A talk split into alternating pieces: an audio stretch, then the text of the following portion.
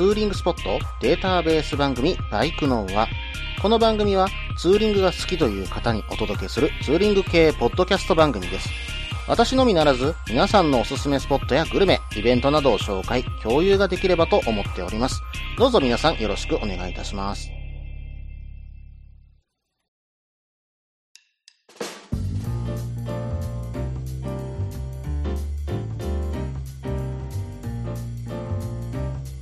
はい、始まりました。バイクのは第112回ですね。お相手は忍者650とヘリテージ125に乗るタククロです。どうぞよろしくお願いいたします。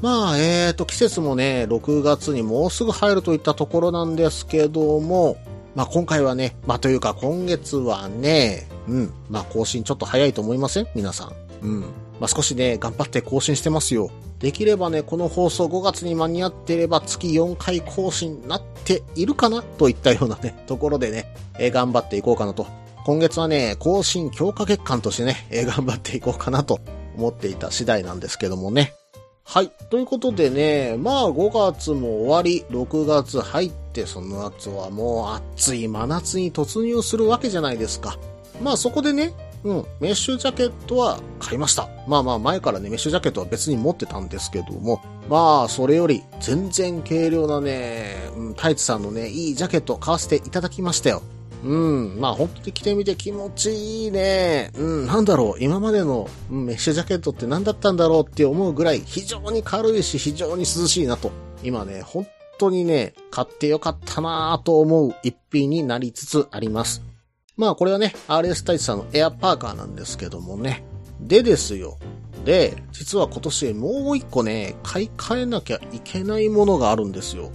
それは何かというと、グローブなんですよね。これがね、私ね、もう右手のグローブのこう止めるところあるじゃないですか。マジックテープのついてるところ。それと手のひらの内側のあたり。うん、その部分にね、すっごい今大穴が開いちゃって、ベローンとね、なっているような状態なんですよ。なんでね、もうこれは、まあね、さすがにもうね、ちょっとそんな穴開いちゃったらさすがにダメじゃないですか。なんで、買い替えを今考えているというか、もう早く買わなきゃいけないっていう状況なんですけども、これがまた悩ましいんですよ。どんなもの買ったらいいかなっていうふうにね、今本当に悩んでるとこなんです。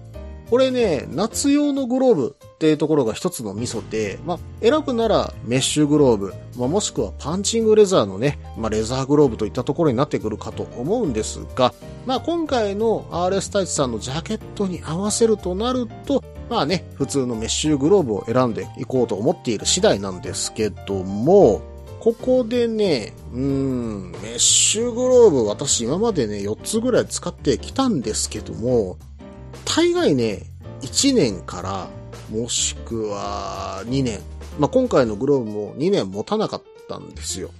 なんかね、穴開いちゃったりするんですよね。土日の週末しか乗ってないわけですよ。まあ、それはお前が力入りすぎでグリップギューッと握ってるからじゃない？それとも扱い方とか悪いんじゃないの？それはタククロが悪いんだよとかいうふうにね、言われたらそれはそうなのかもしれないんですけども、それなりにね、お手入れはしてるつもりなんですよ。だとしても、やっぱり破れてくるし、擦れたりして、うん、ダメになってくるなっていうふうにね、えー思うところはあるんですね。で、えーメーカーさんのやっぱりグローブ、そこそこのね、いいメーカーさんのグローブとなってくると、うん、まあ3000円台から5000円台はまあね、ワンシーズンに払った方がいいのかなと思うところはあるんですが、それだとあまりにもちょっとね、コスパが悪いのかなと思うところもあります。ただね、欲しいグローブがだいたい3000円後半ぐらいからなんですよね。うん、ここが悩ましいところ。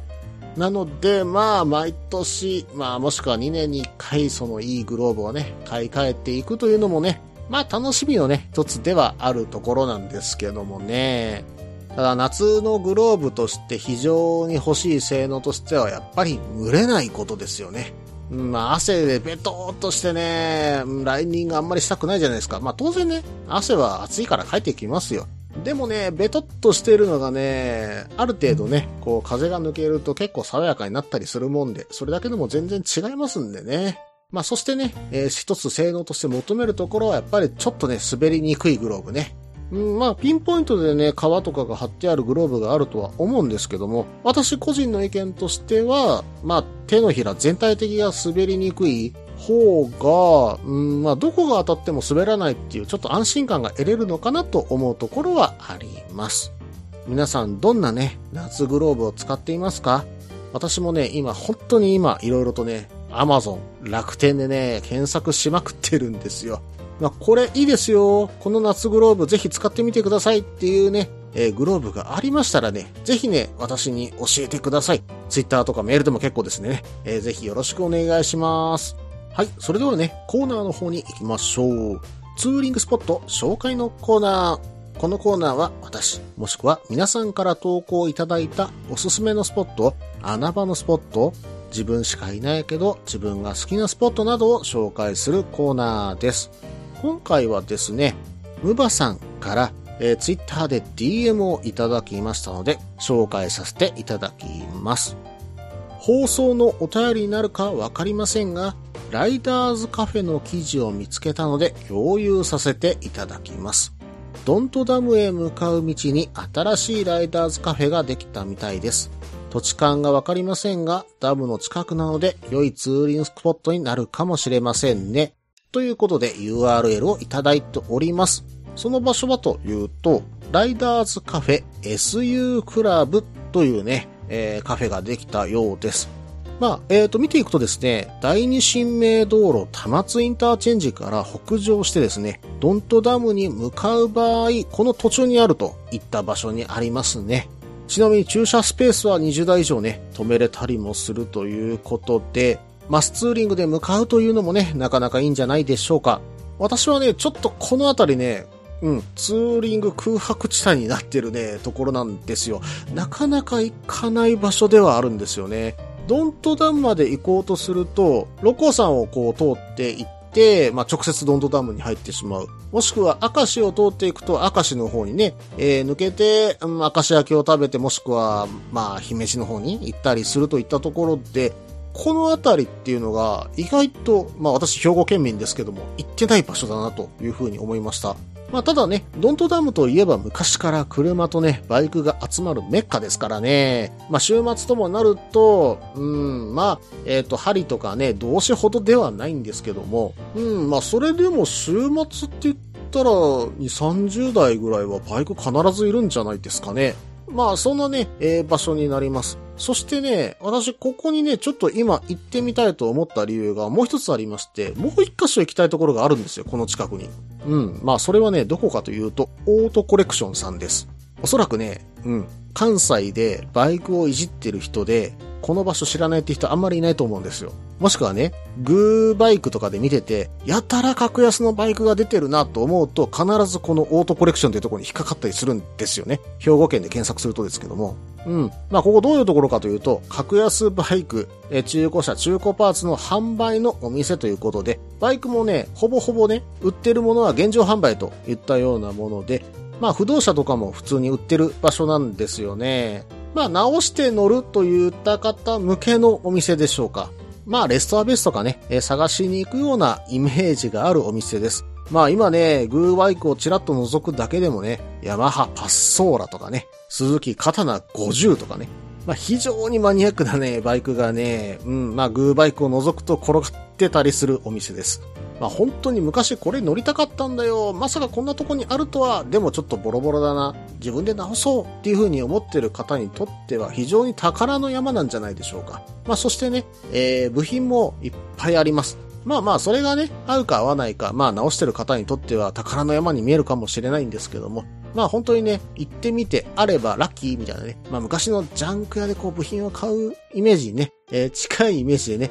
変えたりするんじゃないのかなと思います。私ね、前々からここちょっと行ってみて、うん、まあちょっとね、昔のバイク探しに行きたいところはあるんですけども、まずはちょっとね、寄ってみて、うん、まあ眺めに行こうかなというふうに思っています。まあここと一緒にこのライダーズカフェをね、楽しみに行くなんていうのはいかがでしょうか。まあ、数名でね、このオートコレクションに入って、まあ、午前中のうちに入って、お昼ご飯までにね、えー、見て回って、このライダーズカフェでお昼を食べるといったところもいいんじゃないでしょうかね。ちなみにフードメニューはかなりボリュームのあるメニューを用意されているそうです。なんとね、パンまで手作りだそうです。それを使ったサンドイッチでキューバサンドというのがあるんですけども、なんと豚肉のローストが挟まれているそうなんです。そんなうまそうなものをね、写真を捨てたら食べに行きたいじゃないですか。インスタグラムにね、動画あったんですけど、パンをちゃんと手でこねてましたからね。うーん、まあ本当にオリジナルのパンも食べに行きたいなといったところです。まあ同じね、私も兵庫県内に住んでますんでね、ぜひね、そのうちご挨拶させていただきたいと思います。ということでね、SU クラブさんの紹介でした。ムバさん紹介ありがとうございます。ぜひね、一緒に行きましょう。以上、ツーリングスポット紹介のコーナーでした。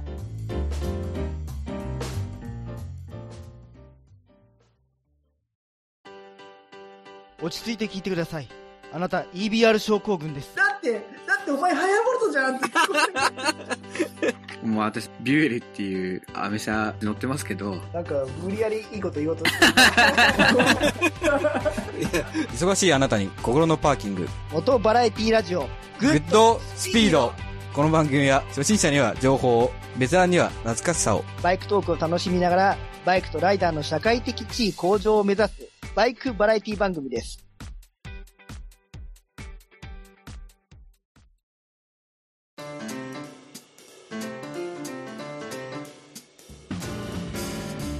はい、それではね、後半です。後半はですね、新コーナー行ってみましょう。ツーリングルートのコーナー。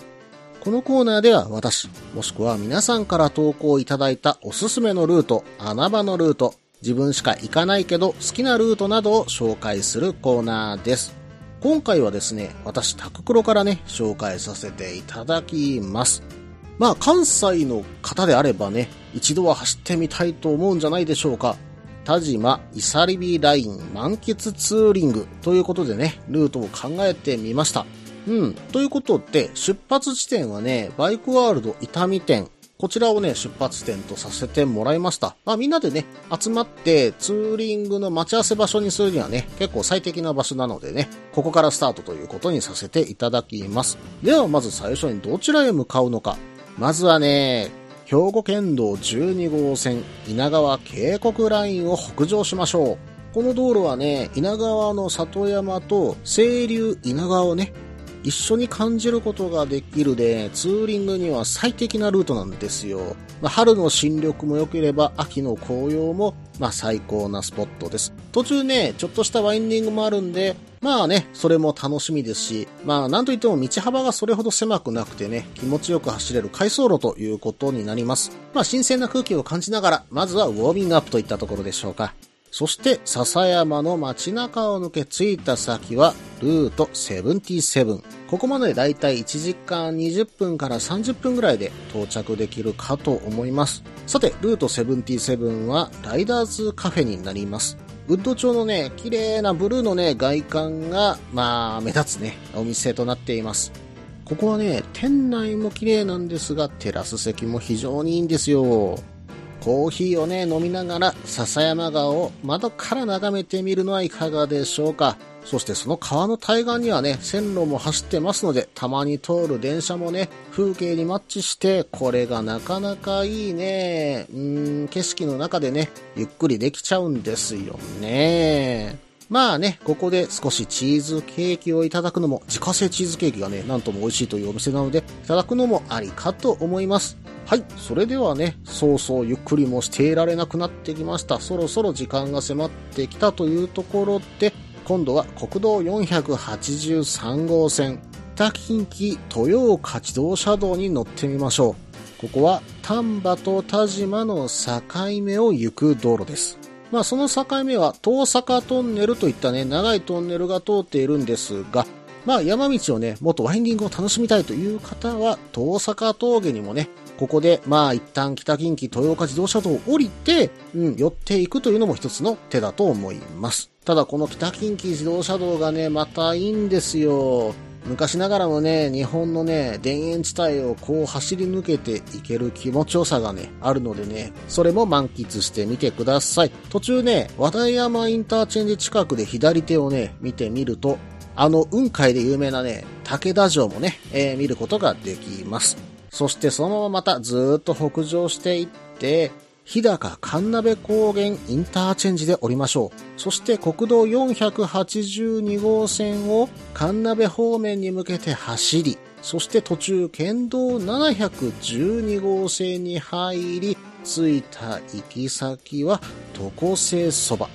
この床瀬そばはですね、1973年地元の女性たちで作る生活改善グループが、まあ、開いたね、お店となっております。まあ、今はね、そうでもないんですけども、昔はですね、この辺り非常に雪深かった地域なんですね。そして冬になると男性は遠方の酒蔵へ出稼ぎに出る人が多かったと。で、そして残った女性たちが地元になりわいをと客人のもてなし用に出していた手打ちそばを出したのが始まりというお蕎麦です。今でもね、殻付きの蕎麦をそのまま石臼で引いてるものを使って、地元で採れる自然薯をつなぎに加える昔ながらの製法のお蕎麦なんですよ。これはね、ちょっと食べたいなーっていう風にね、思うんですけどもね。あとね、この地域だけで食べられてきたですね、まあこの辺り実は養鶏が非常に盛んだったんですけども、まあその鳥の松葉と呼ばれる、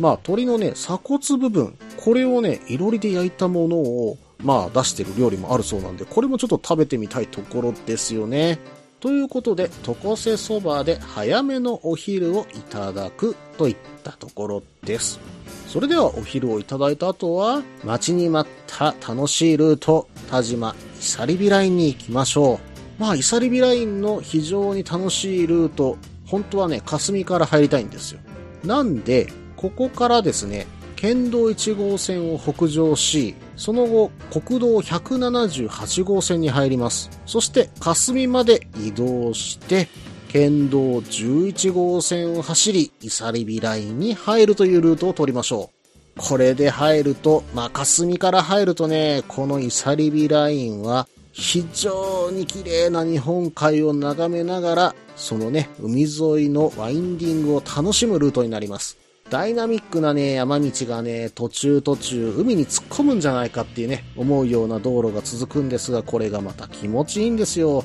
ワインディングをね、楽しみにしてらっしゃる方は、非常に走りごたえもありますし、景色を楽しみにしていらっしゃる方は、これでもかっていうぐらいね、絶景が続きます。まあ途中ね、温泉もあり、まあ例えば海鮮を食べたければ、竹野の街中でね、美味しいお店もあります。まあ今回はあえて、ここは飛ばしていきましょう。そして県道11号線を城崎マリンワールド方面にずーっと走っていきます。まあマリンワールド方面には折れずにですね、そのまま城崎に降りていきましょう。まあ県道3号線沿いに走り、今度は国道426号線へ、伊豆市川をずっと横目に眺めながら走っていくと、着いたのは伊豆市の城下町。ここまでね、床瀬そばからだいたい1時間20分、もうちょっとかかるかなというぐらいでね、走ってこれると思います。まあまあ絶景途中でね、写真撮ったりしたら、まあ2時間ぐらい見といてもらったらいいんじゃないでしょうか。まあただね、お蕎麦はもうさっき食べたと。伊豆市といえばお蕎麦ですからね。うん、まあかといって、今更もうお蕎麦食べたくないなと。じゃあここで何をするかといったら、伊豆市焼きをね、ちょっと眺めに行きましょう。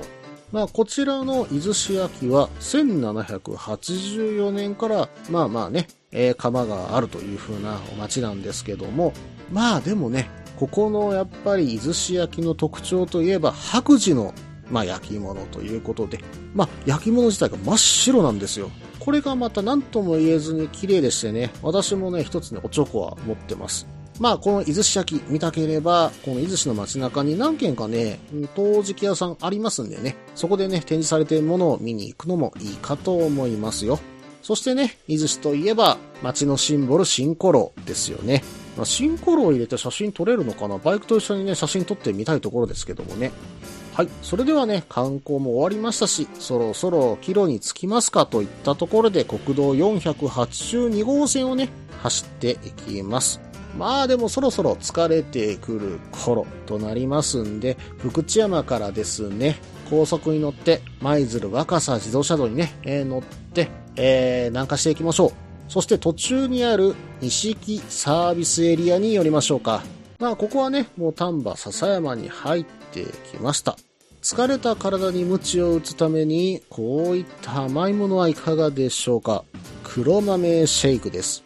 濃厚なね、黒豆の味がね、口の中いっぱいに広がるシェイクなんですよ。それでいてね、甘さも来るんで、これがまたちょうどいい絶妙なバランスなんですよね。疲れた体にはね、ちょうどいいかと思いますよ。まあ、そして私はね、晩飯がそろそろ作るの辛くなってきたよなと思う時に、このサービスエリアで必ず買って帰るもの、それがね、三田屋さんのコロッケの冷凍したものがね、ここに売ってるんで、それを買って帰ります。三田屋さんのコロッケ美味しいんですよ。衣がね、非常にサクサクで、中はね、肉のね、味がちゃんとしっかりついたね、えー中をしてて、もうじゃがいももホクホクと。もうぜひね、これ一度食べていただきたいんですけども、まあ通販とかでもね、出てますんで、ぜひね、一度お試しあれといったところです。そしてそのまま高速で下っ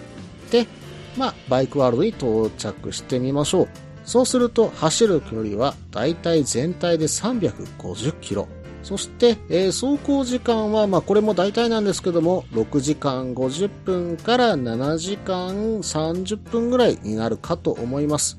田島をね、満喫するルート、皆さんいかがでしょうか？まあ、1日でね、えー結構イサリビラインまで行くというのは遠いというイメージを持たれてる方も多いんですけども、でも意外とね、高速をこう途中に使ってあげると行けちゃうルートだと思います。走行距離もね、350キロぐらい、1日走るにしたら結構ね、走りごたえがあるっていう風に思われるかもしれませんが、それでもいろんなところにね、寄れる時間は取れるかと思います。まあちょっとね、私の方でルートを考えてみましたが、皆さんいかがだったでしょうか？ぜひね、皆さんも考えたルート投稿してみてください。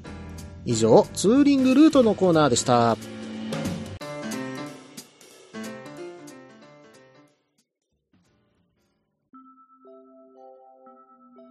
みんなでお話しできる行きつけのライダーズカフェ、ネットに作りませんか？インタラクティブ型バイク系雑談番組、アットみずき。毎週木曜日21時からツイキャスにて放送中。番組の詳細は、アットみずきと入力してウェブで検索。皆さんとお話しできるのを楽しみにお待ちしています。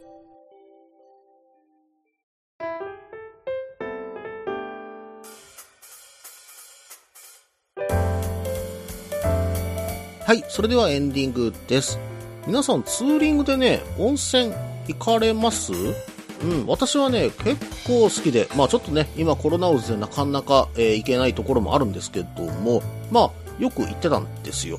まあ、えっ、と、それだけを目的に行ったこともあります。そうですね、例えば朝風呂。まあ関西でも早いところはね、日帰り温泉が朝6時から空いてたりするところもあるので、それを狙ってね、一番風呂を狙っていくというようなこともね、してました。まあ、あと冬はね、うん、まあまあ、それ目的。本当に昼間にでもね、入りに行くというようなことでね、行ったりもしますしね。夏はちょっとね、なかなかね、暑くて行かないんですけども、まあ、ただね、この温泉に入っちゃったその後なんですよね。うん、例えば冬とかに寒い中、まあ、ガチガチ震えていって、まあ、入ってぬくもって、はぁと思うわけじゃないですか。そして温泉を出てほかほかの状態、まあ、その状態で畳の上にいようもんならね、もうこれはね、うん、そこから動きたくないなんていうね、こともなったりしかねない時もあるんですけどね。ただ、私はね、冬やっぱりそのまますぐ出ちゃうと湯冷めしてしまうので、ある程度ね、体をまあまあ、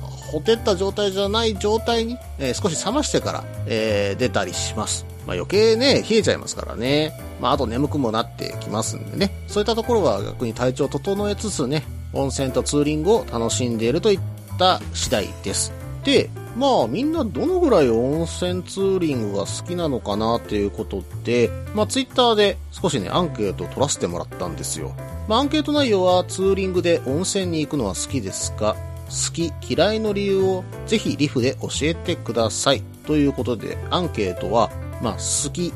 嫌い、どちらでもないっていう3つをね、えー選択肢として取らせていただきました。そしたらですね、425票の投票をいただきまして、結果、好きが70.6%、嫌いが12%、どちらでもないが17.4%ということで、まあ、ライダーのね、皆さんは温泉、ツーリングで温泉に行くということが好きという方が7割以上いらっしゃるということがね、判明しました。まあ、本当にライダーの皆さん、音声好きな方多いんだなっていうのがね、よくわかる、まあ、結果となったんですけども、中にはね、いろんな意見がありましたよ。例えば、亀さんからいただいたリップで、どちらでもないを選択。温泉は好き。しかし、ツーリング中に入ることはしません。なぜなら帰りたくなくなっちゃうから。基本日帰りなもので、温泉宿とかに泊まりで行きたい。というこんな意見もね、あったりもしましたし、